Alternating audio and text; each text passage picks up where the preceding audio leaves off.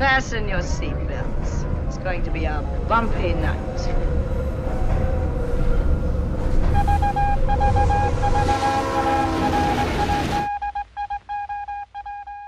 Pasajeros y pasajeros, les damos la bienvenida a este nuevo episodio de Los Trenes en la Noche, podcast de cine de, Juan Ramón Ríos y Fernando Jiménez.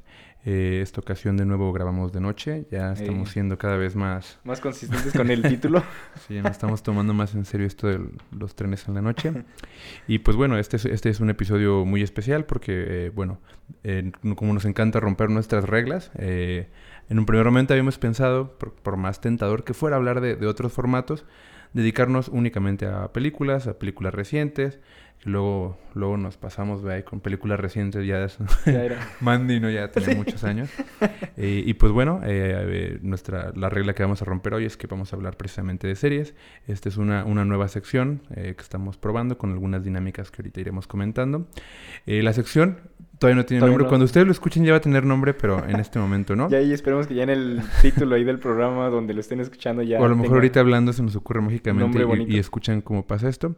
Pero bueno, eh, este, este primer episodio donde estaremos hablando de, de series eh, lo dedicaremos a Love, Death and Robot, esta serie de, de, de Netflix original que a mí me encanta que está estilizada con, con emojis. De hecho, aquí yo la noté con emojis. Le enseño a Ramón mi, mi dibujito. Eh, así con... Porque es muy, muy de lo que están que cada capítulo tiene su... Como su código en tres emojis, ¿no? Para presentar... Antes del título de cada, de cada capítulo se estiliza ahí con... Seleccionando... Este, pues sí, emojis de propia invención, ¿no? O sea, tampoco no son así como emojis... Ah, que tengan que ver con la historia que contaron. Ajá, claro. Y pues bueno, es un, proyecto que, que, se estrenó en el 2019. El productor es Tim Miller, que, que bueno, no hay tantísimo que decir de él. Es este director de, de Deadpool. Wait! You may be wondering why the red suit. Well, that's so bad guys can't see me bleed. This guy's got the right idea. He wore the brown pants. Cue the music. X gon' give it to you. De tiene esta última última secuela de Terminator que no hemos visto, pero que por ahí se escucha que, que pocas personas han visto y, se escucha que ya no está tan fatal como algunas otras de, las secuelas anteriores. Ojalá, ojalá. Y pues un nombre que, que hemos mencionado mucho, David Fincher, que es una, una, un añadido extrañísimo a esta fórmula que lo comentaremos, que, que bueno, adelantamos que, que me quedé que ver si nada más él mandó el dinero así como por Iba a decir una tienda, no voy a decir la tienda. Nada mandó el dinero porque parece que no se paró para nada. No hay, digo, y lo comento porque hemos hablado, hemos dedicado un programa completo a hablar de David Fincher y de su, de su obra y más o menos sus inquietudes estéticas. Y pues podemos adelantar que para nada se encuentran en pues, este trabajo. O sea, quizás solo lo, lo, más cercano que estuvo a Love, Dead and Robots y que lo volveremos a mencionar por uno de los episodios que vamos, uno de los cortometrajes que vamos a hablar aquí de, de Love, Dead and Robots pero creo que lo más cercano que pasó de esto fue en Alien 3, ¿no? En esta su primera película, que a, a despecho, ¿no? esta es una de sus películas despechadas que él no considera como parte de su corpus este, de... Como Blade, ¿no? y bueno, eh, vamos a hablar específicamente de la segunda temporada, que es este, se estrenó recientemente, el 14 de mayo del, de, este, de, este, año, 2021. Eh, se compone de 8 episodios. La primera temporada se componía de 18, no mal recuerdo, 18. Este es mucho más breve más contenida, podemos adelantar, pero bueno, es el, es la serie que vamos a abordar en este programa. Y este, ahora, como precisamente por el, por el formato en el que se presenta este trabajo, eh, siempre hacemos un, repaso del crew y demás. Y bueno, aquí hablamos de que son por lo menos ocho trabajos con ocho equipos diferentes y no alcanzaremos a mencionar a todo el mundo. Eh, vamos a estar hablando de, varias personas, este, de, gente que se nos hace interesante destacar poco a poco. Pues así también quizá como en las generalidades antes ya de entrarle a, los cortometrajes como tal que vamos a discutir acá, pues sí hablar de esta, o sea, de la forma en la que está presentada, ¿no? Que yo creo que también es interesante, importante como por lo menos mencionar de paso algunas cosas que se me hacían importantes de, este formato, ¿no? del, del, filme antológico, por así llamarlo, acá pues, más en formato de serie, en Netflix, pero pues que sí tiene una tradición como, como bien clara y que a mí se me hace como muy bonita en muchas, eh, en, muchas películas. Por aquí buscaba, por ejemplo, nos podríamos ir tan atrás como una película de, de Paul Lenny, este este director, una que codirige con Leo Virinsky, una, una, película de 1924 que se llama El Gabinete de las Figuras de Cera. Tiene su nombre en alemán impronunciable, pero bueno, en, su título internacional es Waxworks. o también eh, esta, esta película británica tan importante para, para, el formato antológico que es Dead of Night, esta película del 45 de Charles Crichton y Basil Dearden, pero pues ya más así creo que ya como en la tradición ya certera de, de Love, Dead and Robots, creo que sus abuelitos así como más, más directos o sus este, ancestros como más directos podría ser eh, heavy metal, esta, estos, cortometrajes de, los ochentas que y sí. te lo han comentado, ¿no? Creo que, creo que David Fincher y Tim Miller sí han dicho en la primera temporada en entrevistas que su intención original era hacer un, una suerte como de revisitación al formato de heavy metal. Eh, creo originalmente era una de estas revistas este, setentera de ciencia ficción, fantasía. Eh, muy en, cosas que también hemos mencionado, por ejemplo, en el capítulo, en esto que luego hacemos de, de hacer este como vínculos con los programas pasados, cosas que mencionamos en el capítulo de Mandy, ¿no? O sea, de esta fiebre... Escuchen nuestro episodio de Mandy, por favor. estos, este... Esta fiebre, eh, fiebre setentera, ochenterosa de los formatos de fantasía, Conan... Recuperar los colores, ¿no? Exacto, ¿no? Revisitar como esas posturas artísticas que, que en apariencia habían quedado rebasadas por la cultura digital como más reciente o los efectos especiales, regresar, ¿no?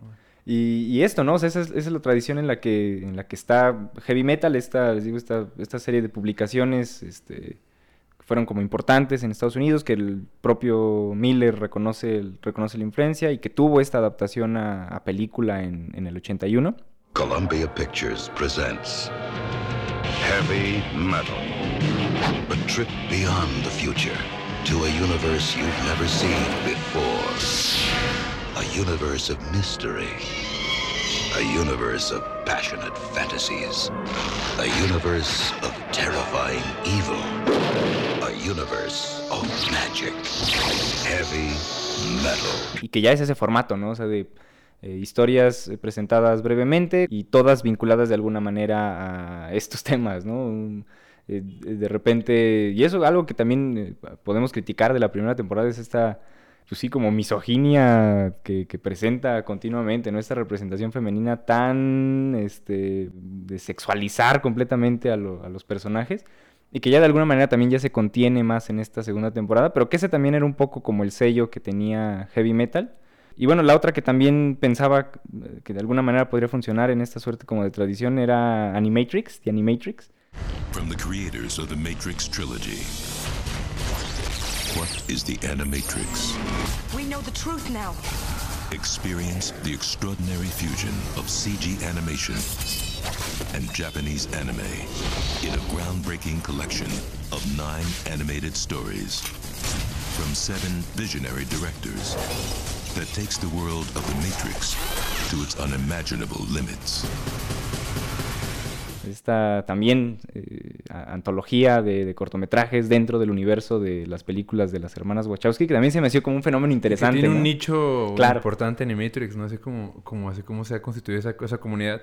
Y que iba como, por ejemplo, yo creo que tiene más fans como en este momento eh, Animatrix que, que, la saga de Animatrix. Que algunas, sí, que las secuelas que también son criticadas, ¿no? Este, ahí de, de repente por eso, ¿no? O sea, mencionar, pues, sí, estas películas que creo que de alguna manera están en esa, en esa tradición, en esa línea de... Por ahí vi que eh, les llaman también muchas veces las películas omnibus, o las películas en francés, las películas portmanteau, no sé si eso se pronuncia exactamente así en francés, pero bueno, las películas antológicas. Entre el programa pasado de también escuchen Another Round, tuvimos que pronunciar todo. Muy complicado de, nuestros intentos de danés, pero bueno, este eh, esto, ¿no? De, de, buscar de alguna manera de dónde, de dónde provienen esto, estos estilos, estos formatos. Y bueno, por supuesto, esta la voy a mencionar más particularmente ya con uno de los cortos, pero por supuesto Fantasía, ¿no? Esta película de Disney que también, este, eh, hablar, ¿no? De, que, por ejemplo, ya hay otro tipo de, presentaciones ya más televisivos, por supuesto, como La Dimensión Desconocida, Outer Limits, este tipo de series que pues ya presentan las historias así en formato de capítulo a capítulo, historias diversas, no conectadas entre sí. Y bueno, entre estas que hemos mencionado, a, veces sí hay una línea que las conecta de alguna manera, un, host, un presentador o no. Pero bueno, el punto es de, esto, ¿no? O sea, de estas películas que tienen esta, este formato antológico. Y bueno, ya para hablar como tal de, la serie que nos ocupa el día de hoy, eh, decidimos hacer un formato distinto. Eh, algo que yo había escuchado por ahí en un podcast que sigo que se llama Film Spotting, eh, este, este podcast donde, donde están de anfitriones Adam Kempener y Josh Larsen. Un saludo a... Yo ni me acuerdo el nombre que dije. Ah, no, bueno. Ajá. sí, los saludamos. les- sí, es, es un podcast que, que- que seguimos, que, que nos gusta, su, su- su formato, también su, la, la dinámica que tienen entre, eh, entre los presentadores del podcast. Pero una, una cosa que me llama la atención es que hacen eh, como estos tops del año, de- del año en curso, ¿no? Así cuando, cuando hacen la recopilación de todo lo, lo mejor de, de- de un año en particular. Y hacen una dinámica en la que escogen sus películas favoritas, cada uno de los dos presentadores, y las van comentando eh, como en pingponazos, ¿no? O sea, dice uno, no, pues mi top 3 es tal película, y si el otro eh, presentador tiene esa misma película más arriba en su top, pues esperan para comentarlas entre los dos. Entonces, pues se nos ocurrió que podía ser una dinámica que, que podía funcionar acá para también no revisar todos los cortometrajes de, de- de- de esta segunda temporada de Love, and Por Robots. fortuna no son tantos. Digo, es que si hubiéramos revisado la primera temporada. sí, hubiera estado, hubiera estado mucho más complicado. Pero bueno, lo que podría suceder acá, o sea, yo traigo mis tres cortometrajes favoritos de la segunda temporada, Fer trae sus tres cortometrajes favoritos de la segunda temporada. Y bueno, si él trae tres diferentes a los míos, pues sí vamos a comentar seis de los ocho, ¿no? Y si ya ahí coincidimos en, en alguno, pues lo comentaremos este, según sea la posición en la lista en la que la tengamos. Si Fer tiene uno que yo tengo más arriba, pues lo comentaremos ya al final para terminar el programa comentando los eh, tops número uno, ¿no? Nuestros episodios favoritos de la temporada. Y, y bueno, también tenemos este los de la gente. Ah, y hicimos la Por encuesta. primera hicimos- vez estamos sí. probando muchas cosas con este programa. sí, hicimos también, eh, hicimos una encuesta en, en redes sociales, eh, particularmente la difundimos en, en nuestro Facebook. Preguntamos a las personas que, que ya habían visto la serie, les, les invitamos a participar de, de esta conversación, este jueguito que estamos haciendo. Y pues nada, la invitación era que nos dijeran cuál era su, su capítulo favorito. Ahorita les decimos las votaciones y vamos a hablar de los tres más votados de la gente. Y pues este creo que aquí sí vamos a echar spoiler porque, bueno, se comentó, se dejó de tarea verlo para poder platicarlo a gusto y para, para, este, participar de esta dinámica. Sí, aparte Y son pues, este- cortitos. Si, no, si, no, si no hacemos spoiler, yo creo que no, no comentamos nada porque... Bueno, comenzamos con el tercer lugar. Por fortuna los votos quedaron, no hay, no hay empates, así que, bueno. Bueno, hay, em- sí hay lugar. empate ahí entre el... Pero na- nadie empata con el podio, ¿no? Es lo- Ok, lo, sí. bueno. El tercer lugar, bueno, de los más votados por, por la gente, fue Snow in the Desert. Este, este corto, eh, bueno, que, que nos cuenta la historia de, del albino. Bueno, Pero ah, ahorita ya me acordé, a, a lo mejor para no repetir, ¿tú tienes Snow in the Desert en, en tu No. top? ¿No? Yo tampoco, entonces va. Bueno, Snow in the Desert, eh, ¿de qué va? Es, un, eh, es una... A mí se me hace la afiliación como más cercana como a muchos productos culturales como sobre el espacio. Yo pensé inmediatamente, no sé por qué, en Star Wars y en, y en Mad Max, así como Claro. en, en la, en la estética. El desierto, pero no se me hizo eh, particularmente como, como tan western en su, en su tema ni, ni en su desarrollo. De hecho, leía que todo el mundo cuenta la historia así como si fuera la gran historia de amor y digo, ah, Mm, Tamp- Tampoco, o sea, no sé dónde, no sé dónde colocarlo. Eh, si algo tenemos que adelantar, este, digo, una generalidad de, de toda la serie es que hablamos de ultra presupuestazos en animación y aun cuando haya posiciones diferentes sobre, sobre qué es lo que, bueno, la manera de presentar la animación, eh, hablamos de los valores de producción más altos que se pueden conseguir, ¿no? En diferentes tipos, en stop En motion, como diferentes son estilos. otras. Ajá. Pero bueno, este Snow in the Desert es de los, de los cortos eh, que tiene una aproximación más este, fotorrealista a, a la manera de, de plantear la, la animación. que yo la veo muy videojueguista, eh, muy, de, Ah. game, muy de mundo gamer, esa- ese tipo de, de animación.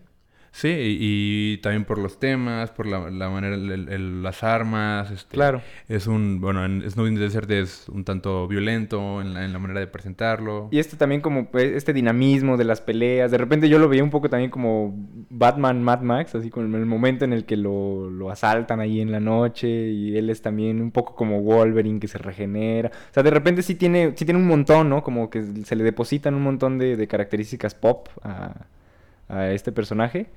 Y, y esto, ¿no? O sea, de, de que de repente se me hacía que... O sea, yo cuando veo este tipo de cortos, de repente se me hace que estamos viendo el modo eh, historia predeterminado de cuando ya llegaste a tal punto de un videojuego, ¿no? Así ya... Una ya lleg- cinemática de... Ajá, exacto, la Y, y cinemática. es chistoso porque bueno, al- alguno de los cortos que, que- que voy a mencionar, este, el estudio ahorita que, que- está haciendo la, la- la ardua investigación, es, este, se encarga de hacer cinemáticas de, de varios de los Wow, juegos claro, se ve. más jugados del planeta, ¿no? Snow in the Desert, bueno, cu- cuenta la historia de, de- de este personaje, al, eh, albino, no sé, como, como... Ahí es un juego con el nombre, el color, Snow se llama. Sí, el título me gusta, me- creo que hasta podría dar como para una serie de aventuras, ¿no? Y que todas serían como poéticas, bonitas, no sé. Este es Snow in the Desert, pero podría luego ser Snow in the Valley, Snow in the...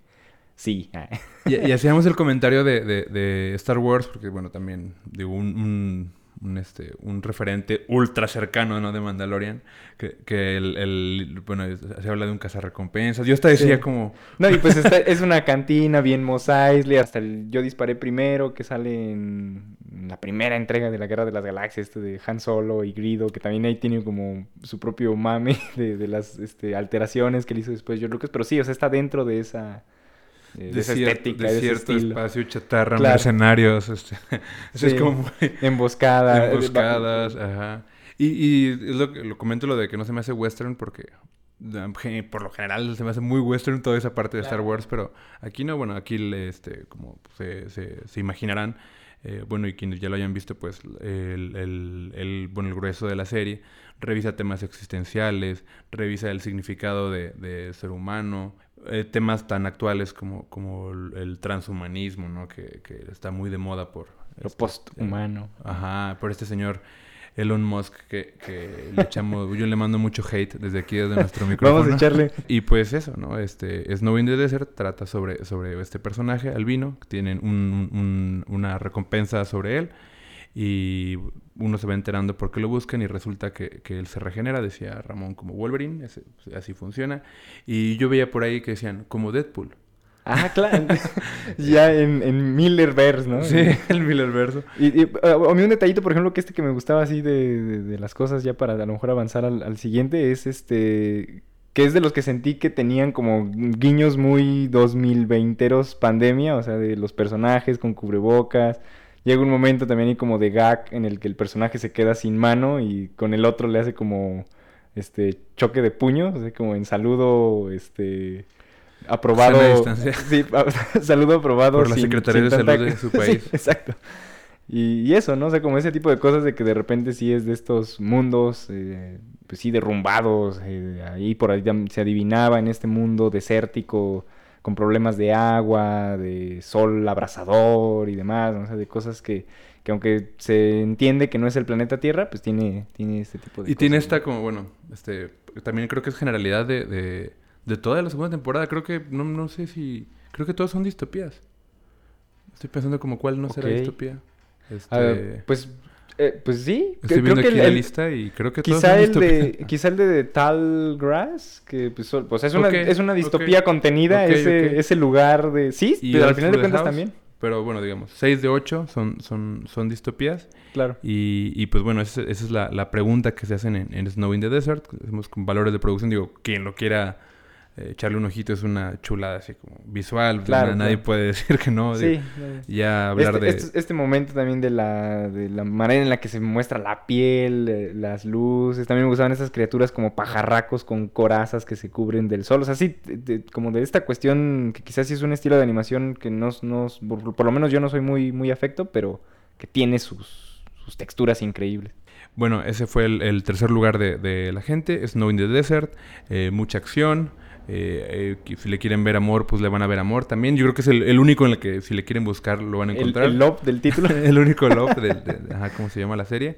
Pero bueno, este, ese fue el, el primero de la gente, el tercer lugar. Eh, ahora vamos con, con mi tercer lugar. Eh, ¿El tercer lugar Me de meto a la fila eh, sin, sin preguntar. Yo tengo All Through the House. Eh, la, la visita le pusieron en, en, en, En- este, en español en Latinoamérica. Pero lo, ese lo vamos a tener que dejar pendiente porque yo lo tengo. ¿Lo tienes en qué Yo tengo lugar? más arriba, no puedo decir en qué, pero lo tengo más arriba en mi top. Entonces, si pasamos a mi tercer lugar. Ok. Yo tengo en tercer lugar al gigante ahogado. The Drown Que no podemos hablar porque... Porque- lo- Pues lo tiene arriba en su top. Entonces nos vamos con el segundo de la gente. El segundo de la gente es Ice. Que ahí fue co- coincidente totalmente. Ese es también mi segundo. Wow. Eh, eh, Ice. Y ¿tú lo tienes en tu top o no? no. Ok, entonces eh, comentamos Ice. Este es de. Este es un corto dirigido por Robert Valley. Eh, por ahí también en, en estos momentos eh, chauvinistas, nacionalistas que tenemos, de repente veíamos que tiene el trabajo de un ilustrador mexicano, Patricio Beteo. Hay que, hay que reconocer pues este, este trabajo. Es quien entendemos que es quien estuvo dedicado a hacer los fondos de- de- del corto. Pues en realidad este, este a mí me, me gusta mucho, como por todo, o sea, creo que es un corto como simple en su historia, pero tanto estética como propositivamente, como en los temas que aborda, son cosas que, que- que me gustan mucho. Lo primero que pensé cuando, cuando lo estaba viendo y por las cosas que va eh, como soltando poco a poco acerca del mundo que habitan estos personajes, este mundo que también está como en un planeta distinto a la Tierra, en donde pues hay una suerte como de industrialización masiva para extraer recursos en este mundo lleno de hielo, de, de- glaciares, de, de- pisos así congelados. Y, al final de cuentas, pues es esta historia de estos personajes eh, jóvenes que a mí me llama la atención. Creo que se supone que tienen por ahí de 15, 16 años, por lo que dicen lo- los personajes. A mí me parecen mucho mayores la manera que están Como en el anime, ¿no? Así como supercampeones de, de Oliver de 5 años y se ve como de ve 30. como- ajá, exacto, ¿no? Ajá. Eh, pero eso, ¿no? O sea, me, me llama esta, me llama la atención esta como cualidad como de coming of age, de, de este momento adolescente, de, de descubrimiento, y luego eh, así como contando un poco rápido el, el- el contexto de, de la historia, también se da a entender que ya es un futuro en donde las personas están modificadas de alguna manera, eh, no sabemos si, genéticamente, por adiciones mecánicas, pero o sea, las personas están modificadas y esto les dota como de características eh, superhumanas, ¿no? O sea, pueden... eh, se, nota así como por, por las cosas que hacen que pueden saltar mejor, correr mejor. Y, y dentro de la historia también está esta, esta confrontación como de hermanos. Uno que es el mayor, que no está modificado, o sea, que es como un, chavo normal. Y su hermano menor, que sí está modificado y que es el que sí ha logrado integrarse en este nuevo mundo. Y de ahí de entrada, o sea, esa, primera así como guiño me hizo pensar en Gataka, que es así como de mis películas favoritas así de, mucho tiempo, que tiene esta, esta, esta misma línea, ¿no? De los hermanos, uno modificado, el otro no. Y ya luego como tal, en, ya en la presentación como visual de- del corto, este es el mismo equipo que hizo Sima Blue de la temporada pasada, que para mí es el mejor corto de todo Love, Dead and Robots, es mi corto favorito. Y bueno, que yo, yo sí creo que, bueno, a mí me gustan otros, ahorita los voy comentando, pero, pero sí creo que es la, la, la animación más interesante de toda la primera Claro. temporada. Yo te creo también eso. Y, y acá, ¿no? O sea, estos juegos de, de luces, pero y en, en- en- esto, ¿no? En esta, de anima- en esta animación que está, o sea, podría parecer muy 2D, muy aplastada, muy plana, eh, pero que al final de cuentas es un, es un poco como el juego del estilo, ¿no? Y en donde precisamente cobran importancia los fondos, la manera en la que estos este, personajes aplastados allí en- en este mundo van, eh, la manera en la que se mueven dentro de él, los colores, les digo que, que utilizan estos, estos, contrastes de repente entre el hielo azul y las bengalas rojas que encienden, o sea, todo ese juego de, contrastes lumínicos eh, me parece muy bello. Y también lo pensaba desde ya el momento en el que salen las ballenas de- del corto, ese momento así como clímax. Y que también lo pensé en esto que ya mencionábamos de, de fantasía, esta- est- estas películas antológicas de Disney. Y que hay un, en, Fantasía 2000 también está un corto que siempre me ha gustado mucho. Desde chiquito veía un montón de veces que es este corto de las ballenas. Entiendo que son como ballenas jorobadas que vuelan por los aires y tienen este juego, ¿no? También de, de... O sea, que me parece como cercano ese estilo como de, de búsqueda, de animación, de, de esta cuestión de, de- del volar, de liberarse, del eh, expandir los límites del mundo en el que está y que al final de cuentas me parece también una metáfora de lo que está atravesando el personaje principal. Y, bueno, yo también creo que eh, justamente Ice es de, los eh, cortos que tienen como mayor personalidad, así como, como alrededor de, cómo se presenta el, el universo, el planeta. Eh, Ramón y yo platicábamos antes de como una generalidad también de, de, cosas que no nos gustaban como tanto de la primera temporada y también de esta segunda. De hecho, le vamos a echar mini hate. No, no mini hate, nada más hacer el comentario. el, porque es el, el, corto menos votado de, de, de, de esta pequeña encuesta que hicimos y también nuestra. nuestro corazón tampoco tiene votos. Eh, Life Hutch, que le pusieron refugio que bueno, quien ya la haya visto es este, este corto donde tan solo, ¿no? Protagonizada por, por Michael, B. Jordan, Que, que, lo queremos muchísimo. Te queremos Michael B. Jordan, pero... Eh. pero bueno, este, son, son aproximaciones precisamente estéticas eh, que uno pensaría, bueno, a mi punto de vista, muy poco ambiciosas, ¿no? A la hora de, de plantear animación, hacer animación el fotorrealismo, ¿no? Es, todo un asunto, este, qué estamos logrando, qué estamos buscando, qué lenguaje estamos buscando utilizar eh, en esa representación tan, pero tan, pero tan, pero tan, pero tan fiel y que es un asunto que, que se debate a, menudo en, en, mundos como el de los videojuegos, que, por ejemplo, hay, hay videojuegos que, que no, no están buscando realismo, están buscando un apartado artístico que, que genere ciertas atmósferas, que, que genere ciertos sentimientos, sensaciones por ahí, por ejemplo, está Nintendo, ¿no? Digamos que, que sí que tiene prácticas comerciales bastante agresivas, pero a la vez este, genera un Kirby, ¿no? Un muñequito chistoso, rosita, bonito, que todo el mundo adora y que hace juegos y historias muy lindas, contra Tomb Raider, digamos, un juego que son billetazos y billetazos y, y contratar a la actriz y, y, dinero y explosiones y demás.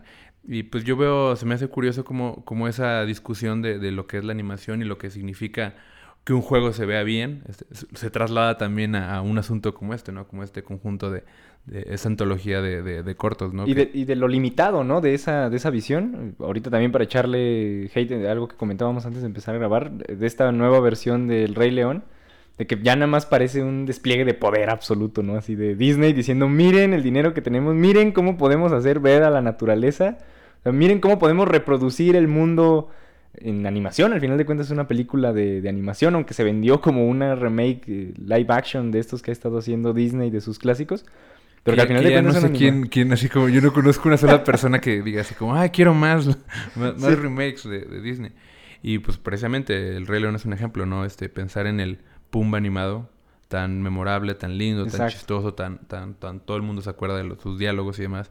Y pensar en el Pumba Jabalí. Pues jabalí, que se ve como pues, los jabalíes así que, que, encuentras en Google y demás. Y eso yo creo que le da muchos puntos al mundo de la, de la, animación, ¿no? Este, al trazo, al arte, a la ilustración. Y que lo comento ahorita lo de Michael B. Jordan precisamente porque creo que es un, es un Ice, es un gran corto para compararlo, ¿no? Este, yo pensaba en el de Michael B. Jordan ¿Y si lo hacen con actores? Sí, exacto, ¿no? Es que no, no por lo menos dijeras, es que la, todo este mundo que crearon animadamente, bueno, van a causar algo que no podrían haber hecho con el actor en un set o añadiéndole estos efectos digitales invisibles que tanto le gustan a Fincher también.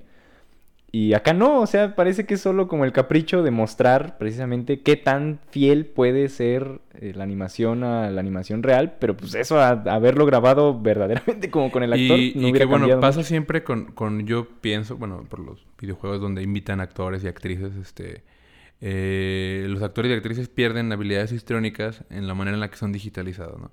Eh, tonos de voz, este, eh, miradas, cosas que, que, no pueden representarse de esa manera y que pierden. ¿no? Y yo pensaba en Michael B. Jordan y decía, creo que esto lo hubiera actuado mejor. Claro, este, claro. bueno, o sea, en la manera, o sea, se hubiera visto mejor de, de, otro modo. Sí, ahorita me acordé de la Angelina Jolie, de Beowulf, todas estas películas del periodo de Robert Zemeckis de... O, La Roca como el Rey Escorpión. Motion Exacto.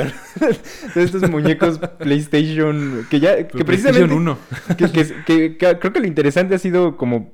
Ah, pienso, por ejemplo, en, en, este, en Zemeckis, que se empeñó como en ir mejorando poco a poco los diseños de, de, de este del motion capture. Y que sí, o sea, hay ejemplos también eh, que, podríamos mencionar como lo contrario, ¿no? sé, de que se ve como la interpretación ahí es lo que hace Andy Serkis, por ejemplo, en, desde las, las primeras veces que hizo Gollum hasta ya lo que hace en El planeta de los simios, pero que ya es, o sea, se ve la propuesta, ¿no? Como esta mezcla en la que no solo están empecinados en reproducir fielmente, sino que sí hay verdaderamente una intención como de utilizar a favor la tecnología y que acá en este corto pues yo por lo menos no, no lo encontramos. Ok, nos, nos dio para hablar mucho Ice, pero Ice. vamos con más, este... Ahora vamos con, con el... Con con mi segundo. con tu segundo. mi segundo lugar. Mi segundo lugar es de Tallgrass. ¡Sas! It's like a kind of door opens up out there. I figure it leads to some other world. Trapped inside our own. que yo no lo tengo, la gente tampoco no lo, lo, tiene, no lo tiene nadie. este, a mí Tallgrass me gusta mu- mucho. Este cuento que es como más clásico en su estructura. Les cuento rápidamente. Y, y que a lo mejor es de los que entran como más apretados a esta antología. o sea, se siente más como en otro mundo, en, Sí. haciendo otras cosas, con otras búsquedas. Pero bueno, yo creo que ahí la idea del, del terror, del, del- del monstruo, aparecen ahí de una manera representada interesante. Tallgrass, ¿de, de qué va? De, de un pasajero, creo que se llama Alert, no, no recuerdo bien el nombre, digo, son cortos de, de siete minutos, creo que se llama Alert. yo por ahí vi que había fans Lovecraft, así que Ahí voy, estaban- yo soy, yo soy ese, ahí voy. Vamos, entonces vamos, yo digo que le digamos como el que se parece a Lovecraft, el Y es que es personajito igualito, es igualito, y, to- y el, el- y el corto es súper Lovecraftiano, y Claro. es como, este, es- chistoso, ¿no?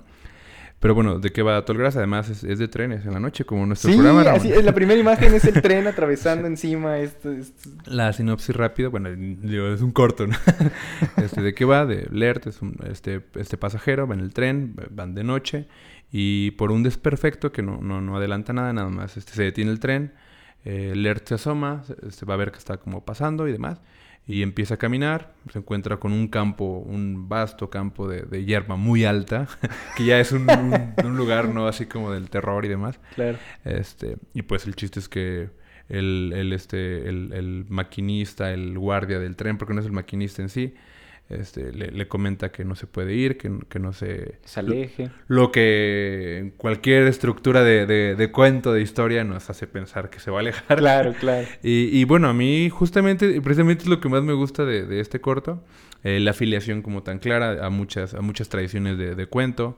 Eh, este Lert, eh, bueno, el, el primero el, el señor este que trabaja en el tren me recuerda a, tantas personas, ¿no? En esta idea como de sabio, yo pensaba en el guardabujas, no sé por qué, de, de, Guau, de- de- claro. de Arreola, ¿no? En este personaje misterioso que sabe más, que se nota que sabe más de lo que está diciendo. Y me encanta su manera de hablar. El Lert, pues, este, empieza a ver unos, unas cositas ahí luminosas en la, en la hierba y se empieza a alejar, como le dijeron. Y aparte le dicen, cuando nos vayamos vamos a decir dos veces, te voy, te voy, voy a- voy a avisar dos veces que nos vamos y ya te, este, bueno, no nos vamos a detener por nada. Y si no llegas, no llegaste. Y creo que está bien planteada la atención. Me gusta mucho eso de, lo- de los dos anuncios, ¿no? Que avisa primero de ya nos vamos. Y él así como, "Oh, pues ya me voy. Y pasa otra cosa como lo suficientemente convincente para que se quede tantito más. Y cuando escucha ya el otro ya está como en pánico y lo empiezan a perseguir unos bicharrajos. También a nivel de animación se me hace interesante precisamente porque creo que me gusta más en, en- esta... Estuvo Votos, ¿cómo se llama? La- el, primero, el primer corto de los Vacuum Bots. Ah, el de Automated Customer Service, servicio Ajá. al cliente automatizado. Ese primer corto a mí no, no, no me encanta, pero me encanta también la Sí, animación, lo- lo- encanta. lo- el diseño de los personajes con sus cabezotas es increíble. Ese a mí tampoco no me convenció tanto, pero me gusta creo que con idea, acá ya ahorita en breve cápsula de este, que, que sí, no lo tenemos en, en- en los tops, pero lo pensaba también como cercano a esto que hemos estado revisando acerca de la vejez, ¿no? Creo que tenemos varios programas aquí en, en los trenes acerca de... Nos hemos aproximado al tema de la vejez. Y ese me llamó la atención por eso, ¿no? O sea, de darle, este que se llama, hasta la, eso sí me gusta mucho, la ciudad que se llama Sunset City, que es como esta ciudad de puros ancianos, este, ya pues, en su crepúsculo de la vida, y de repente el- el- las máquinas que se vuelcan contra ellos, y estos personajes inesperados que tienen que... Y, y, y bueno, que son planteados así como de una manera interesante, así como su, su, su cuerpo. Yo, yo anotaba, este... Me recordó a las trellizas de Belleville. No sé por qué. Oh, ok. En esta como, como manera como de pensar el cuerpo y también, bueno, heroínas viejitas hablando de... Eso sigue, Claro, sigue, sigue claro. siendo nuestro tema. Pero eh, también en The Tall Grass, eh, diferente, pero también creo que tienen una, una, una idea como más o menos clara del, del, del cuerpo que están presentando. Se ve caricatura, no se ve, no se ve realista, no es, no es Michael B. Jordan este, Con sus ahí pelitos, peleando, ajá, con sus pelitos ultra hiperrealistas Sí. 4K nativo. Este, y, y me gusta cómo lo, cómo lo presentan de, muy, de muy, Grass. muy Eh, pictórico, ¿no? Esta textura como de repente como pintura en movimiento. No, no, no estoy seguro exactamente qué tipo de estilo de animación es o si tenga un nombre en específico, eh, pero es de que es una textura muy bella de ver, es, es totalmente este, este corto de Talgrass. Ah, yo notaba que justamente es ese, ah, de Access Animation, el, el estudio que se encarga de hacer cinemáticas para juegos como Anthem, que son hiperproducciones, hizo cinemáticas para Gears of War, ¿no? Que es, eh, yo creo que el juego... De hecho, es el juego que más jue- de multiplayer que se juega más en, en México, ¿no? En- Guau. A nivel como competitivo, así, multiplayer online. Y pues bueno, es un estudio Access Animation de, de- de mucha valía que ha, que ha presentado diferentes proyectos y que, bueno, a mí me, me encanta este, este, este pequeño cuentito de Tallgrass, este recomendación. Fue de los menos votados, de los que menos cariño recibieron. Yo no sabía, no- yo no doy crédito todavía de, de ver mis elecciones. Pero, pero bueno, me encanta. Esa, decía, la afiliación, lo Lovecraftiano. Que también entiendo que luego Lovecraftiano es comodín, ¿no? Para cualquier Claro. cosa que no sea un fantasma. ya, le decimos, ya le decimos Lovecraftiano, ¿no? Pero, pero bueno, me, me interesa esa aproximación. Sí entiendo que es un poquito más forzada al, al- al tema. Podría estar en otra, en otra recopilación. Y que a mí también, por ejemplo, me llama la atención ahí como este universo de la hierba alta. También está el- Sí. el- la novela de, de Stephen King y de Joe Hill, que también tuvo adaptación al cine con este director Vincenzo Natali, este director de Cube. Y que también me gusta esa propuesta, ¿no? Esa propuesta cinematográfica como de, de, este director que ha explorado precisamente como los confinamientos en lugares inesperados, ¿no? Y esto de, de jugar con la hierba alta como un lugar que encierra, como un lugar que, que, que te pierde en, en su vastedad, que te envuelve, que te confunde, que se vuelve un laberinto sí, de, de hierba alta, creo que es, es interesante, ¿no? Están Y- conectados. Y no sé por ahí. qué recuerdo en este momento el jinete sin cabeza. Eh, Ok. estas es- escenas como precisamente Claro, en la hierba. claro. Y este, dijo nadie nunca Wild Wild West. Before there was a Secret Service, there was ¿Recuerdas esta película extrañísima de, de- justo de robots, no? Sí, sí, sí, de... de- de- Hablando de robots, esta De- película que bueno, tiene valores extrañísimos, pero, pero mi- a mí me interesa. Yo la vi en el cine y de niño me, se me hacía como lo más el increíble c- del mundo. en el Una, cinco nada más, una, una, este, una ara- araña gigante y demás, y todo muy loco. Y había como rap, ¿no? Así, este, todo- muy extraño todo. Y en algún momento, una escena de, de- de mucha acción, este, les ponían como unas cosas como para cortarles la cabeza, algo así. Y justamente está en la escena como corriendo por los, Ajá, por los, por los- por la tall grass, ¿no? Así. El to- de- digo, hablando del tall grass verso. Y, y eso, ¿no? O sea, pues sí, a- a- amor por Tallgrass, a mí no, no lo puse arriba en el top, pero sí es, es un corto que su propuesta... Nadie la puso, qué, qué malo. Pero sí creo que tiene valores, este, valores interesantes, tanto en esta propuesta que, que habla Fer de, de- de su tradición cuentística y de la propuesta visual, ¿no? De, la concepción como tal de, la animación en el cortometraje. Pero bueno, después de ese podemos ahora sí ya pasar al número uno de la gente. El más votado de la gente fue Pop Squad, eh, que tradujeron aquí como respuesta evolutiva.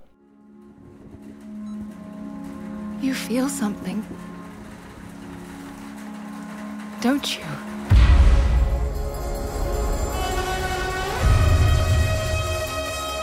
Give all this up? Why? I've been alive 218 years. I've seen too much. Y que pues decíamos que es, tiene esta onda bien Blade Runneresca. Hasta el diseño del personaje. Claro, claro. Super noir también. A mí, por ejemplo, me gusta un montón el inicio, el, inicio de- del cortometraje, o sea, de la manera en la que presentan esta distopía, esta que sí es como distopía así como, como completa. Eh, porque de entrada, o sea, te muestran como estos departamentos hacinados, en donde entran los agentes que tienen este look, sí, como super policíaco, super noir. Y, que de repente están diciendo a la señ- una señora que está ahí como toda sacada de onda, eh, que acaban de entrar a su casa, y dice, ¿sabe que lo que está haciendo es ilegal? Y de repente salen los niños y como que te va dando esa idea, hasta pensé como un poco como ya ahí en, como en lo más, lo más fácil, ¿no? Porque el nombre de Fincher anda por ahí, pero pensé un poco como en Seven, ¿no? Como pues en estos mundos, este, como podridos de delincuencia, mundos sucios, Y, o sea, lo primero que pensaba es como, como que te llevaban a pensar que quizá esta señora tenía secuestrados allá a los niños, o sea, esto de que estaba haciendo algo ilegal, ¿no? Y están sacando niños de ahí. Y la manera en la que van presentando ya el planteamiento de que es este mundo en el que ya no pueden, eh, eh, ya no pueden criarse nuevos, nuevos niños, nuevas niñas, y ya solo las personas pueden vivir para siempre en esto que llaman, tenía un nombre como Reju Treatments, como los tratamientos de reju- rejuvenecimiento. Y la manera, o sea, la, el- la introducción del corto, la presentación de, de este mundo distópico, o sea, creo que está bien lograda. Y ahí de- destacar, eh, recuerdo también mucho este, este corte en el que ya nos damos cuenta de que estos son los, eh, pues sí, estos, estos sabuesos, estos, estos agentes que, que están, que su propósito es el asesinar, eh, el buscar y asesinar niños. Este momento en el que ya nos damos cuenta de ello y que saca la pistola el protagonista.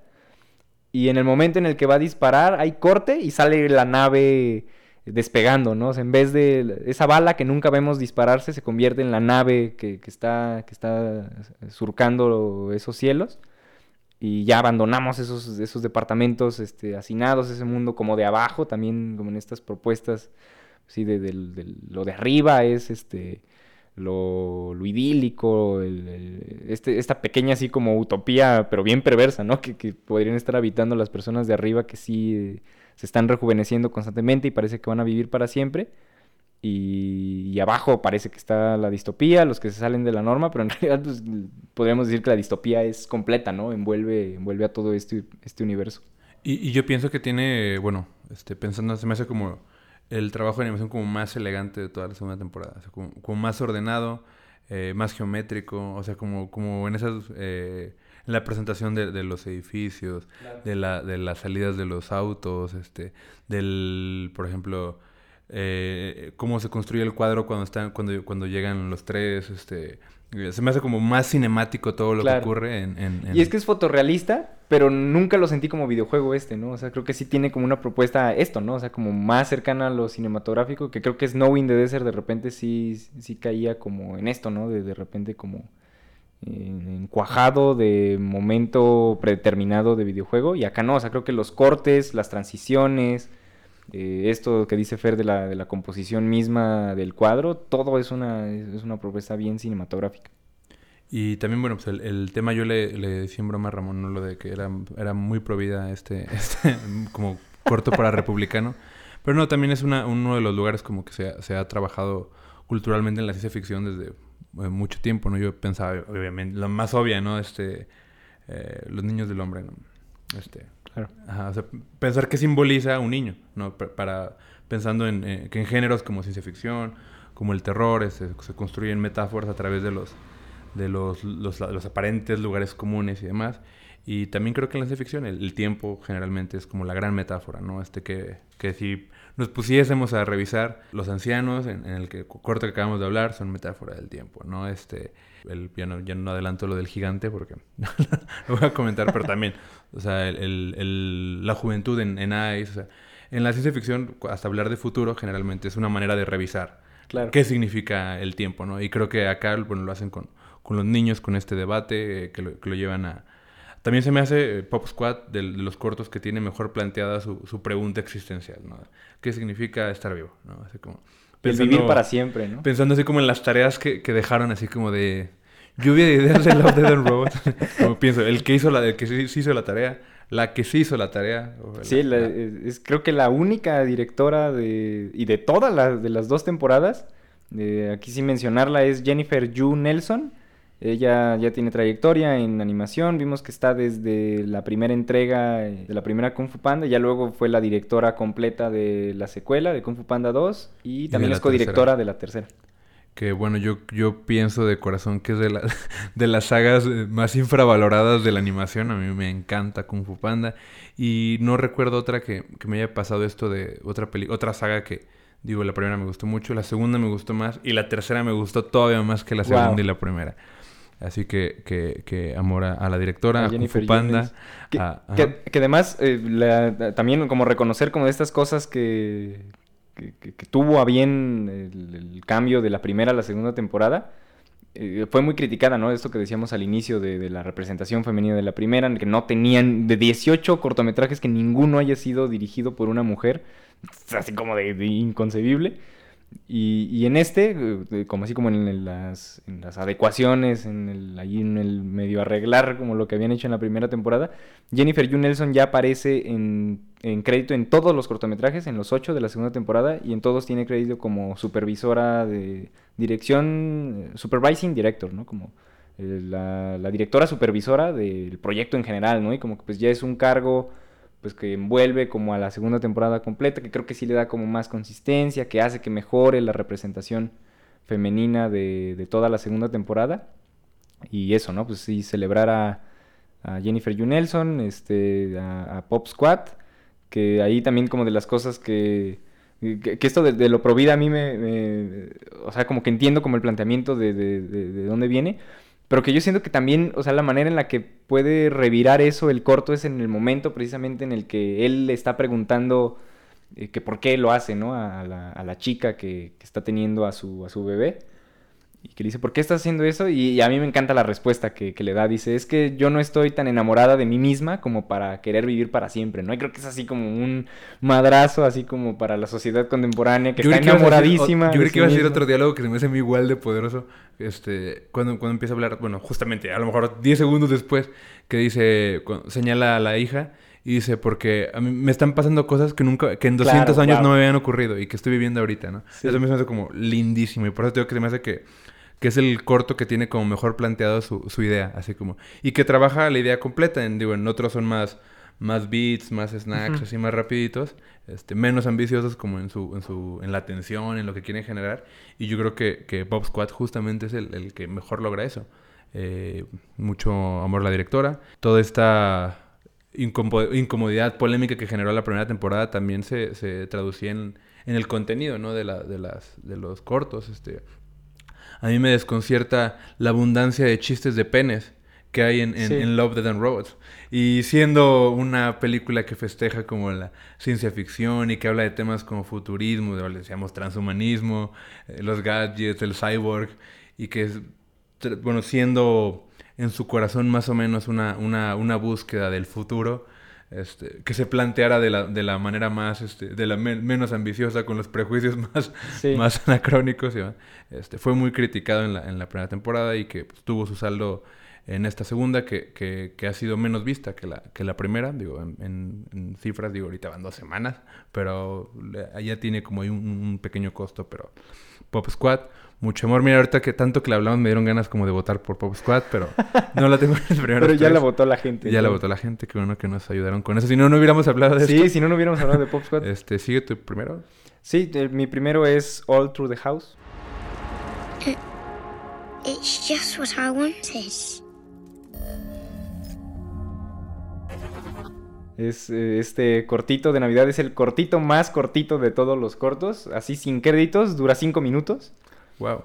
Es, también se me hace así como la, la síntesis perfecta de... o sea, es un relato oscuro de Navidad. Por ahí hasta busqué el- el- la razón del título. Es un poema de Clement Clark Moore que se llama A Visit from San Nicholas. Una visita de San Nicolás, una visita de Santa Claus. Y, que tiene, pues sí, ya este como estatus, ¿no? Como en, el mundo anglosajón, ¿no? De, poema recordado, poema este, recitado por, generaciones de, de infantes. Y así, tan solo los, los primeros versos, ¿no? Y de donde sale el título. Dice, Twas the night before Christmas, when all through the house, not a creature was stirring, not even a mouse. The stockings were hung by the chimney with care. Y así, o sea, continúa, es- está hablando como pues de esta imagen, de esta postal como muy clásica navideña, ¿no? Y que está presente en el corto, las calcetas colgadas, la chimenea, los niños acostados. Y hablan desde ese momento por toda la casa, ninguna criatura estaba haciendo ruido, la casa, este, ni siquiera un, un- ni siquiera un ratón. Y ya, pero creo que está como esta cualidad como del poema que es cálido, que es muy navideño, pero que podría, como lo hace este corto, tornarse oscuro, tornarse creepy, tornarse este absolutamente siniestro. Y que es lo que yo celebro un montón de, de este cortometraje, o sea, su también su planteamiento estético, eh, también me sorprende muchísimo que eh, desde la temporada pasada no hubiera ningún corto de stop motion, que pues es de las eh, de los estilos de animación más con más fans, de los más queridos, de los más eh, pues sí, un, estilo que, que apapacha, ¿no? De repente mucho mucho al espectador en, en esta eh, en, en de volcar esta, esta cualidad, esta calidad eh, artesanal del Y, y del que precisamente, bueno, lo, lo que decíamos que, que el pobre Michael Villardan me hace, ni, ni, ni tiene la culpa él. y ya no por ejemplo, el de Michael Villardan, ¿no? Este, pero decíamos, este, y si lo, lo hubieran hecho con actores o, este, o actrices normales, o así en, en vivo y todo, sin animación, este, yo creo que precisamente las películas de stop motion, que ya, yo creo que hay muchísimas, ¿no? Así muy famosas, y que precisamente nos, nos preguntáramos, ¿las podrían hacer con actores reales? Y la respuesta es no. Claro. Porque la, la atmósfera generada es como tan clara. Eh, o sea, hay tantos clásicos, no sé, que no sé. Bueno, me gusta mucho Mary and Max, ¿no? Creo, creo que es mi película de Wow, animación claro. favorita como del mundo. Pero también empiezan la- las famosas, ¿no? Coraline, así como tantas que son muy buenas. Paranorman, ¿no? También. Guau, así como- para- mucho amor a. Paranorman. Y, y yo- y me recordaba, no sé, como, como, bueno, a lo mejor porque son niños y demás, pero eh, esos como ojitos, esa manera como de presentar este, tan linda, tan cálida a los niños. Y que, bueno, este, no, no solo es la representación, el, el- el arte, ¿no? También es el, el- tono y la construcción dramática que estás planteando. Entiendo que, que ese tipo de ojitos, ese tipo de niños, esos cuerpecitos, sirven exactamente como para ese tipo de corto, ¿no? Y por eso funciona tan bien. Y digo, Serial, yo también lo te- te- le tengo mucho amor porque yo también lo tenía en mi, en mi, en mi top 3. Pero precisamente, no sé, a mí me hubiera gustado que eso fuera Love, Death and Robots, ¿no? Que, que, Sí. que ahorita le echamos amor general porque creo que se lo, se lo merece. Pero pensando en como los trabajos más logrados de, de, de- de revisar, de revisión, de planteamientos, es este All Through the House, que en Latinoamérica, ¿cómo le pusieron? La visita. La Visita. La visita. Y yo me acordaba de este escritor, el, el- el autor de The Witcher, eh, Andrzej Sapkowski, este, que es, bueno, The Witcher, que es un gran videojuego, pero gran, gran videojuego. Un gran, gran libro muy famoso en Polonia. Y pues la, peli- Wow. la serie en Netflix le fue bien, así misteriosamente. Nadie, nadie daba, ni los actores, así. Fue un, un hit que vino de ningún lado, ¿no? Así como, Sí. como muy raro. No, Henry Cavill sí tiene a lo mejor su, su sequito de... Sí, no pero yo- sé pero qué tan para- amplio, pero... para mover tanto, bueno, no sé. Pero el chiste es que, bueno, es un, es un, es un libro muy interesante. Este, The Witcher, que- ¿de qué trata The Witcher? ¿De qué va el, el libro? Hace una revisión precisamente de, de temas como la bruja, de temas como, como el, el fauno, eh, y son arquetipos del folclore. Este, que los modifica, ¿no? Por ejemplo, y, los vuelve espeluznantes y los vuelve súper agresivos y grotescos. Y la bruja, precisamente, pues nosotros pensamos en la bruja Blancanieves, así como una señora que, así como una tía, abuelita, no sé. Y no, bueno, la- las brujas que presenta en The Witcher son como animales, gritan, están como desnudas, no, no, no se ven realmente como humanos, tienen garras, eh, son como un animal eh, y bueno, es la manera en la que presenta sus... Él revisa todo, todo, hace una lista de monstruos, tiene un bestiario, por eso es muy famoso él, por hacer un bestiario tan gigante. Y de todo, Sirenas, por ejemplo, están las sirenas. Y también son como unas focas como con dientes las sirenas. Wow. Y, y todo es grotesco, todo es muy raro. Y por eso me acordaba de, de- con este con este corto, lo noté porque precisamente creo que se Sí, me hace... Trastocar el folclore, ¿no? Se la me, hace, di- se clásica. me hace divertido, se me hace inteligente, se me hace súper ingenioso, eh, se me hace agradable, se me hace un cuento de terror para niños.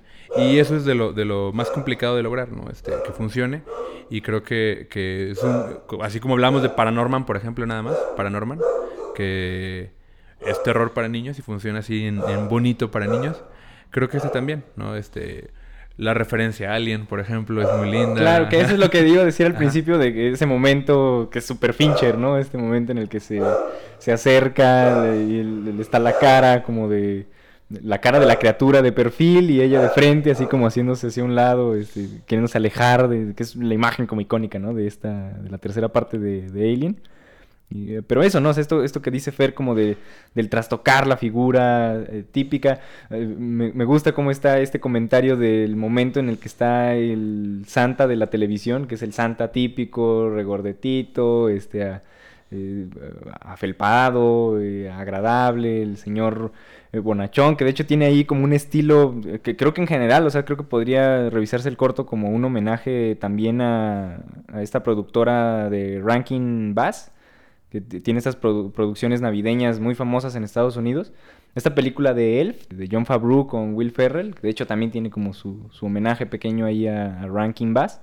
que, que, pues sí, o sea, es como ya como parte, ¿no? Como de la cultura navideña estadounidense. Y que acá también, ¿no? Está ese momento de, presentación del Santa en la televisión. Y, y de repente mostrarte a esta criatura. También y de repente esta- este movimiento como de las manos en donde los está como evaluando, es- eh, oliendo, este... Y en el que abre las manos, también como muy del toro, ¿no? Así ya también pensando en esto del fauno que también decía Fer del bestiario de este videojuego. Cómo levanta las manos, como el ese hombre pálido de, del laberinto del fauno de, Guillermo del Toro. Y, y también de que no solo se queda como... Por ejemplo, hay un momento en el que, que- en el que la niña ya se da cuenta de, de la criatura, o ya se hace presente. También ahí jugando como con la sombra un poco y del momento en el que sale la lengua y demás. Recuerdo que está este shot que así como poniéndome ñoño, se llama el dolly zoom, que es este, este estilo como de, de cambio de foco, cambio de, cámara, es como muy famoso en, en esta escena de Tiburón, del momento en el que también el personaje que está en la playa se da cuenta de que están a punto de atacar a las personas que están en el mar. Y tiene este como movimiento como de cámara como bien extraño, que también le llaman como efecto vértigo, que también en, la película de Hitchcock que es algo que se utilizaba como para dar esta sensación mm, de, de vértigo, esta sensación como de altura, de, de perder como el piso. Y que es ese momento que también tiene la niña en el momento de que ve la criatura. Y que a mí me parece como sorprendente cómo se hace eso en animación, ¿no? O sea, de, segui- esto que decimos, ¿no? También de, de- que lo comentábamos en Pop Squad, o sea, de no, de que aun cuando es una propuesta de animación con un lienzo que, podría ser diferente a lo que se plantea desde un set con cámaras reales, pero que tienen ese ojo cinematográfico como para plantear cosas que se hacen desde, desde lo material, ¿no? O sea, desde los focos y las cámaras eh, en, en- en la realidad, pero que también se pueden hacer de, de manera este, trucada, por así decirlo. Y aquí en, en este, en este lugarcito, eh, en esta casita eh, grabada en, en stop motion es algo que me emociona como mucho, ¿no? Esos, esos estilos de cámara, esos... eh, cómo lograr esos, esos momentos desde la animación y desde el stop motion es algo que, que me gustó también. Y bueno, pues vamos con mi, mi, mi primer lugar. El número uno de Este, Fer. Yo estoy como muy sorprendido. Yo creí que era como el primer lugar de todo el mundo. Este, eh, es bueno, mi número tres, era mi número Mi primer lugar es el, el gigante ahogado. Que, que yo creo que está. Yo lo veo muy, muy lejos de todos los demás. Me- a mí me encantó. Este. eh, creo que es también el, el- es muy ambicioso la adaptación este, de este, este cuento que pues también tiene este, es muy muy famoso muy leído muy celebrado Eh, y yo pensaba es- no sé quién quién se anima a adaptar un cuento como tan famoso y creo que, que- que lo hicieron de una manera espléndida yo no me imaginaba cómo se podría adaptar algo así este sí conservador de alguna manera no en el sentido de que es tan adaptación del cuento que pues le mete prácticamente Es pura voz en off, el- casi, el- ¿no? ajá. Y, y, de hecho, partes del texto literal están en, en el corto. Eh, bueno, cuento rápido de qué va. es, eh, bueno, no, de hecho es una... Me encanta porque creo que es como de, de estos cuentos tan poderosos, estas historias tan poderosas, que, que explican, definen muy, muy bien como lo que significa el género, ¿no? Este, el género fantástico en particular. Y que son anécdotas que en, en apariencia son muy, muy frágiles, muy sencillas, pero en el tratamiento, en el abordaje, llevan a muchos lugares. ¿De qué va? Pues de que aparece un, un, un, este, un gigante este, ahogado en la orilla de la playa. Digo, no, no, no, hay más en la, en la sinopsis, pero bueno, se trata de, de una persona que lo encuentra, de cómo la gente se empieza, cómo empieza a vivir ese fenómeno, al principio con sorpresa, al principio con miedo, y cómo ese miedo se va transformando poco a poco en, en otro tipo de sensaciones, en, en burla, en escarnio, en, en destrucción. ¿Por qué? Porque bueno, el, el gigante, pues, primero, imagínense ustedes un gigante sin Acapulco tirado ahí. Todos nos subimos, todos nos tomamos selfies. Wow, bueno, cuando vemos que no ataca ni nada, primero. que, que está ahogado, este, que literalmente. está, que está ahogado. Pero bueno, luego empieza a- ser víctima de vandalismo el cuerpo, le, le grafitean, digo, y es como licencia más este contemporánea, ¿no? De la, de la lectura, porque el, el cuento de qué año será, del 75. Debe ser como... Que por ejemplo ahí, o sea, creo que sí había una mención, no, no, o sea, seguro que no sé, no sé cómo lo ponían como la intervención, pero una de las cosas que recuerdo que estaban en el, en el cuento que me llamaban la atención es que decían que sí le habían pintado como cosas. Sí, le- bueno, que le- yo, yo entiendo, bueno, el cuento recuerdo que le graban una suástica. Ajá, exacto, eso es que, que es, es, es como muy de, también como de, de comentario social y que me llama la atención que no esté presente, ¿no? Que Sí, no esté sí. presente acá. Sí, y que lo dejan como vandalismo nada más de, ah, este, Juanita y. Sí, sí, sí. Y, y- ah, este. ¿qué, what the fuck? Eh, miren este gigantón, Sí, no sé. sí, y, y en el cuento, sí, precisamente era una, una suástica lo que le, le dibujan al, al gigante. Pero bueno, el, el chiste es que el gigante, que uno diría es un lugar también súper común en la fantasía, el gigante en, lo- en los, en los cuentos de hadas y demás. Este, pero el gigante que nos presenta esta historia es un gigante muy humano, muy, muy humano. De hecho, ¿de qué va el cuento? Pues de, la, de analizar ese cuerpo. ¿Qué significa ese cuerpo ese tamaño? Y bueno, con apreciaciones eh, muy interesantes, ¿no? Este, ver, los, ver el brazo gigante del, del- Bueno, el brazo gigante del gigante hace ver el, el brazo pequeño, ¿no? Es un- una de las lecturas que se ven muy, muy famosas de, de ese cuento y que por, por eso se, se ha celebrado. Pero también, bueno, revisar eh, el fenómeno, cómo se, cómo, cómo se recibe el fenómeno, eh, a dónde lanza la humanidad, cuando empiezan a tasajear al, al gigante, ¿no? ¿Qué significa cuando deja de ser sorprendente y empieza a estorbar? Y tiene también se, es algo que, que queda en su descomposición, en su rostro. Se modifica el rostro del gigante. Primero se ve como, como galancillo, normalito, y hasta dice, y de hecho está en el texto y está en, el corto, que dice, pero al principio, bueno, el, el narrador, al principio creí que era más joven, ¿no? Y pues, al otro, tres días después me doy cuenta que no es tan joven, ¿no? Que, ah, por, hay- por ejemplo, me gusta mucho el- como el- en esto como de la comparación de la adaptación. O sea, a mí lo que creo que me gusta un montón de esto de que decimos de que lo podría ser como conservador la manera en la que fue llevado, pero que yo creo que está como bastante bien planteado, es como la cualidad plástica del texto, o sea, la manera en la que, o sea, en realidad creo que lo que hace el cuento, el, el texto literario, es hacer todo el tiempo estas descripciones, eh, lanzar como pues estas comparaciones de, de decir que es como un, barco que encalló ahí en, la playa, eh, mostrarlo como algo este, salido de, de sí, algo que es, que es como ajeno como a este mundo y que las propias personas lo van rechazando en eso, ¿no? Y, el, y como el protagonista, por el contrario, siempre le está dando como esta, esta sensibilidad como más humana. Y, que creo que el cuento, o sea, el cuento por esta calidad plástica de las descripciones, creo que pudo haberse convertido en algo mucho más gráfico, ¿no? En algo, este, pues hasta grotesco, por la manera en la que están descritas algunas cosas en, en- el cuento.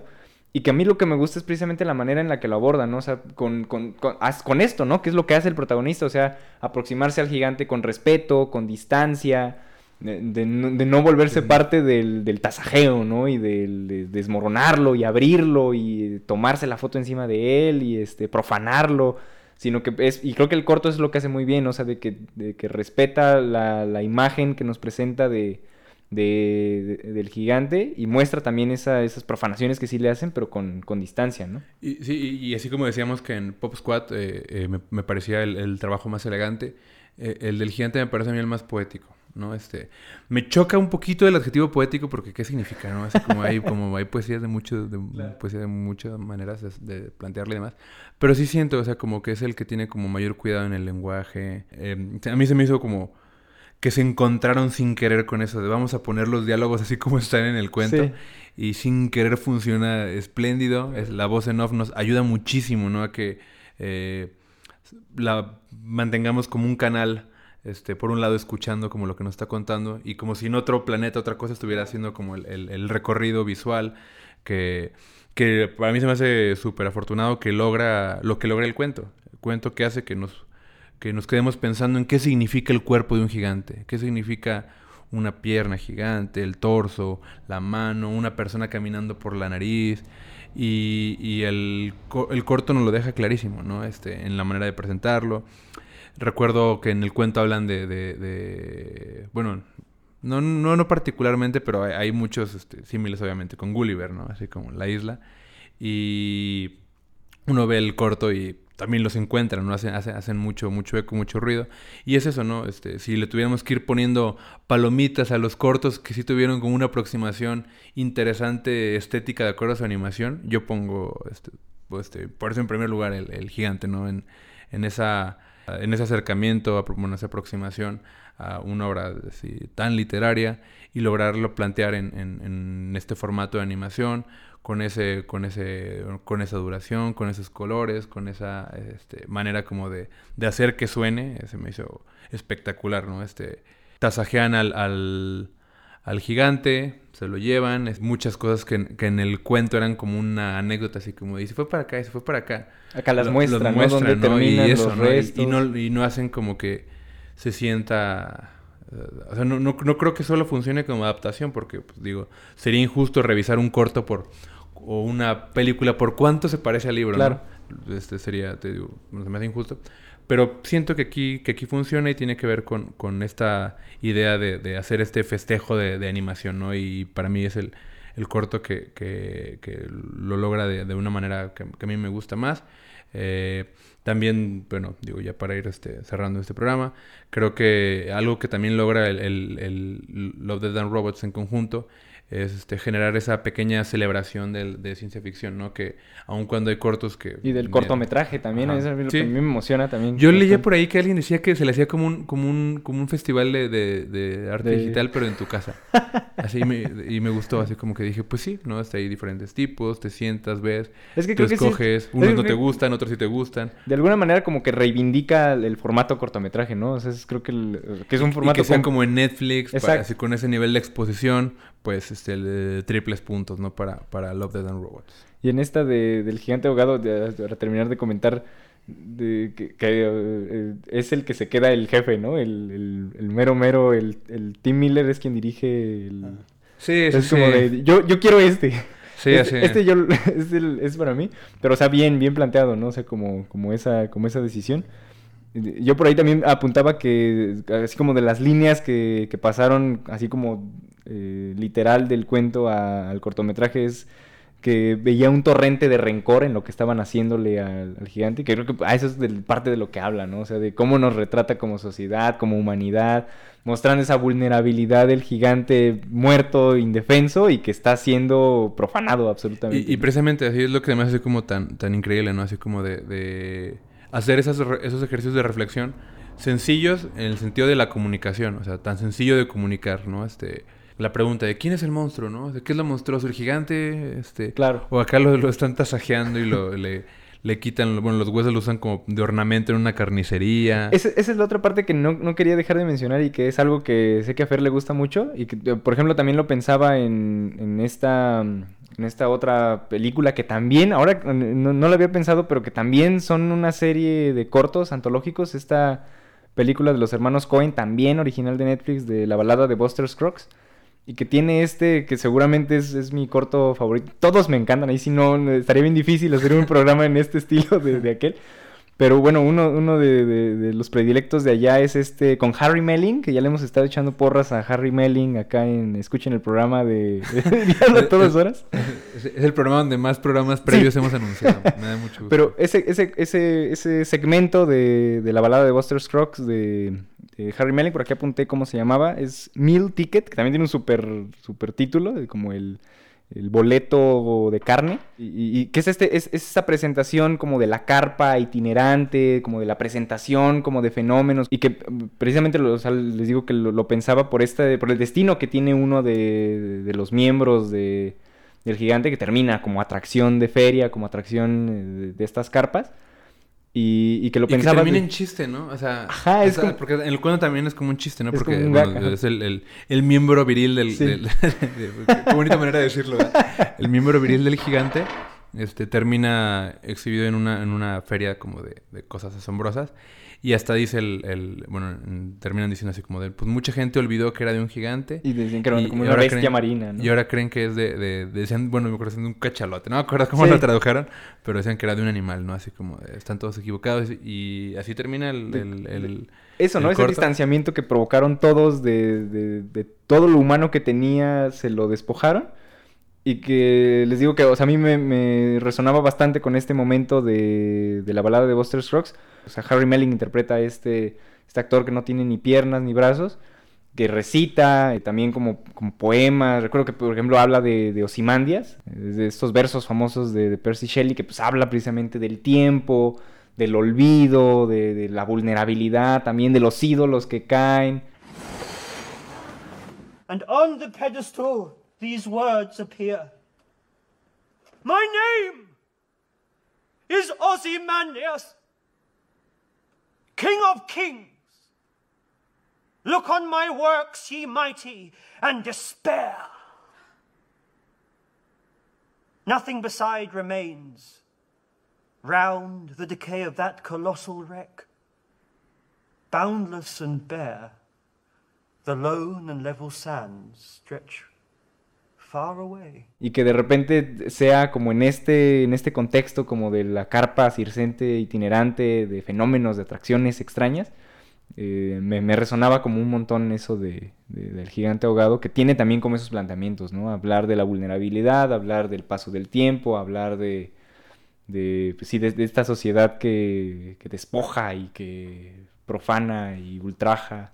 Yo decía que es de las historias que logran como definir el género, precisamente por eso, ¿no? Porque son este, anécdotas como sencillas, simples en su, en su forma, eh, pero que te lanzan a todos los lugares del mundo, ¿no? Y pues, piensas así como gente que lo ha hecho como Bradbury, otro gran claro. autor de, de, ficción, pero que también son anécdotas sencillas, digo, una oración, y el tratamiento, las ideas y, y, y la, la, mirada cariñosa con la que se acercan a esas preguntas, este, eh, que en un corto hayan logrado que, que, que, nadie sienta que, más bien como una extensión del cuento. Yo, bueno, ese he leído desde las primeras impresiones y a mí también me da sensación. Este, creo que es una gran adaptación y que funciona este, espectacular el, el, corto, es mi favorito. Y pues nada. Este, Esos fueron nuestros favoritos de la segunda temporada. Fueron de... nuestros favoritos. Este, Amor a Love and Robots. Decíamos, tiene esa fortaleza, ¿no? De, de, de, poder construir como esa fiesta en conjunto.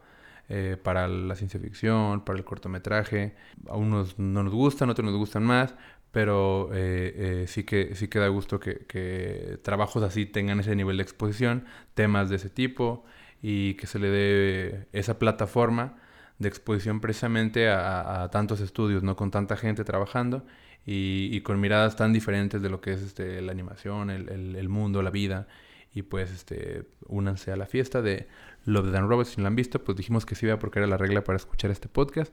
Pero pues nada, eh, este, Hay que, este... eh, yo quiero hacer rápido el, el, buzón ferroviario que no habíamos hecho.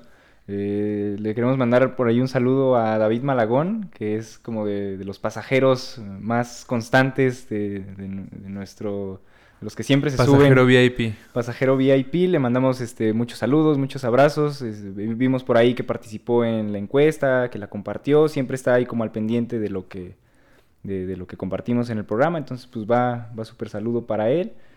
Y bueno, también en el programa pasado terminamos con una canción que era como acorde de, de la película de la que estamos hablando, de Another Round. Y acá me faltó mencionar del, del, corto a mí que más me gustó este de All Through the House. El director, eh, Elliot Deer, tiene, tiene, tiene como poco, poco, pocos trabajos, pero tiene un corto muy bonito también de Navidad, en este como sentido de... de, de, de los... El Navidad verso de... sí, el Navidad verso del director. Y, y, tiene una canción en, en, ese corto, se llama The Supporting Act. El, el cortometraje es un corto de 2017, eh, realizado para la BBC. Es como un programa, es un cortito como de dos minutos, un especial de Navidad de la BBC que dirige este, este realizador. Y hay un, un motivo del, del, corto, es una relación de padre e hija que va a tener una como presentación musical en la escuela y está practicando esta canción de Symphony de Sarah Larson y es como que va, va presentándose a lo largo del cortometraje. Es, es, es linda, la canción también eh, no, nos gusta mucho, entonces pues por ahí la dejamos para que escuchen y, y revisen también este trabajo de, de Elliot Deer, el director de All Through the House. Ahora sí, esto, esto es todo. Estos fueron los, los trenes en la noche. Eh, los, invitamos a revisar el resto de nuestros capítulos. Eh, recibimos sus mensajes en nuestras redes sociales. Y pues nos escuchamos en el siguiente programa. Hasta luego. Buenas noches. Buenas si es de noche, ojalá. Hasta luego.